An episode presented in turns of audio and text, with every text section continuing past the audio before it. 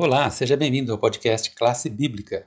Chegamos já à lição de número 2 da quarta temporada. Vou trazer para você um pouco do estudo aqui, a introdução da semana, que tem como verso principal Provérbios 1, verso 8, que diz: Filho meu, ouve o ensino de teu pai e não deixes a instrução de tua mãe. Pelo que você já percebeu, o assunto da educação tem que passar pela família inicialmente. Na semana passada vimos a educação dentro do ponto de vista do Éden, na criação, e agora a família entra em ação.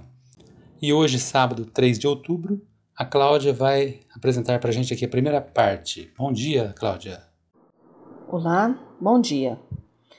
É, como seres humanos, devemos sempre aprender. A vida, ela é uma escola. Desde os tempos mais antigos, os fiéis em Israel haviam dado muita atenção à educação dos jovens. Deus tinha dado instruções para que desde pequenas as crianças fossem ensinadas sobre a sua bondade, a sua grandeza, especialmente conforme reveladas na sua lei e demonstradas na história do povo. Os cânticos, as orações e as lições das Escrituras deviam ser adaptadas às mentes em desenvolvimento. Os pais e mães deviam instruir os filhos na verdade de que a lei de Deus é a expressão do seu caráter e que ao receberem os princípios da lei no coração, a sua imagem era gravada no espírito e na mente.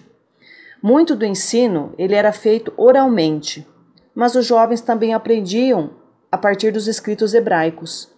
E os rolos de pergaminho das escrituras do Antigo Testamento estavam disponíveis ali ao estudo de cada um deles.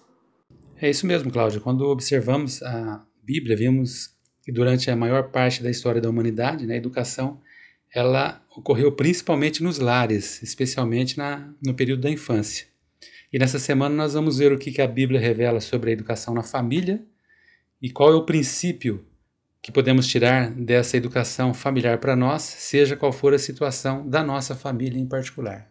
Que Deus abençoe a todos, nos acompanhe a partir de amanhã. Aproveite esses estudos aí para ter um relacionamento cada vez melhor com sua família e com Deus principalmente. Até lá.